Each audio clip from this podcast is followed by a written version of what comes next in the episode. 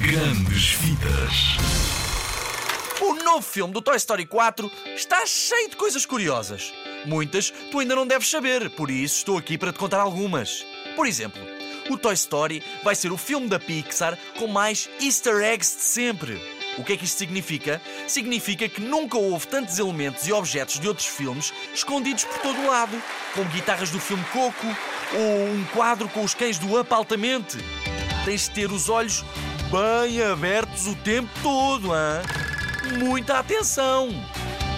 Há uma nova personagem que se chama Gabi Gabi, que tem o cabelo vermelho e era para ser loira.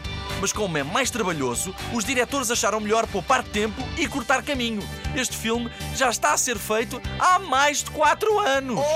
E trabalharam nele quase 1300 pessoas. É imenso! E por fim, se estiveres mesmo mesmo atento, vais conseguir ver algumas marcas de uso nos brinquedos que os realizadores decidiram pôr para passar a ideia realista de que passou tempo desde o primeiro filme e os brinquedos envelheceram e foram usados.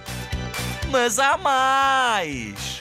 Só que o resto vais ter de ver para descobrir. Apanha o filme nos cinemas.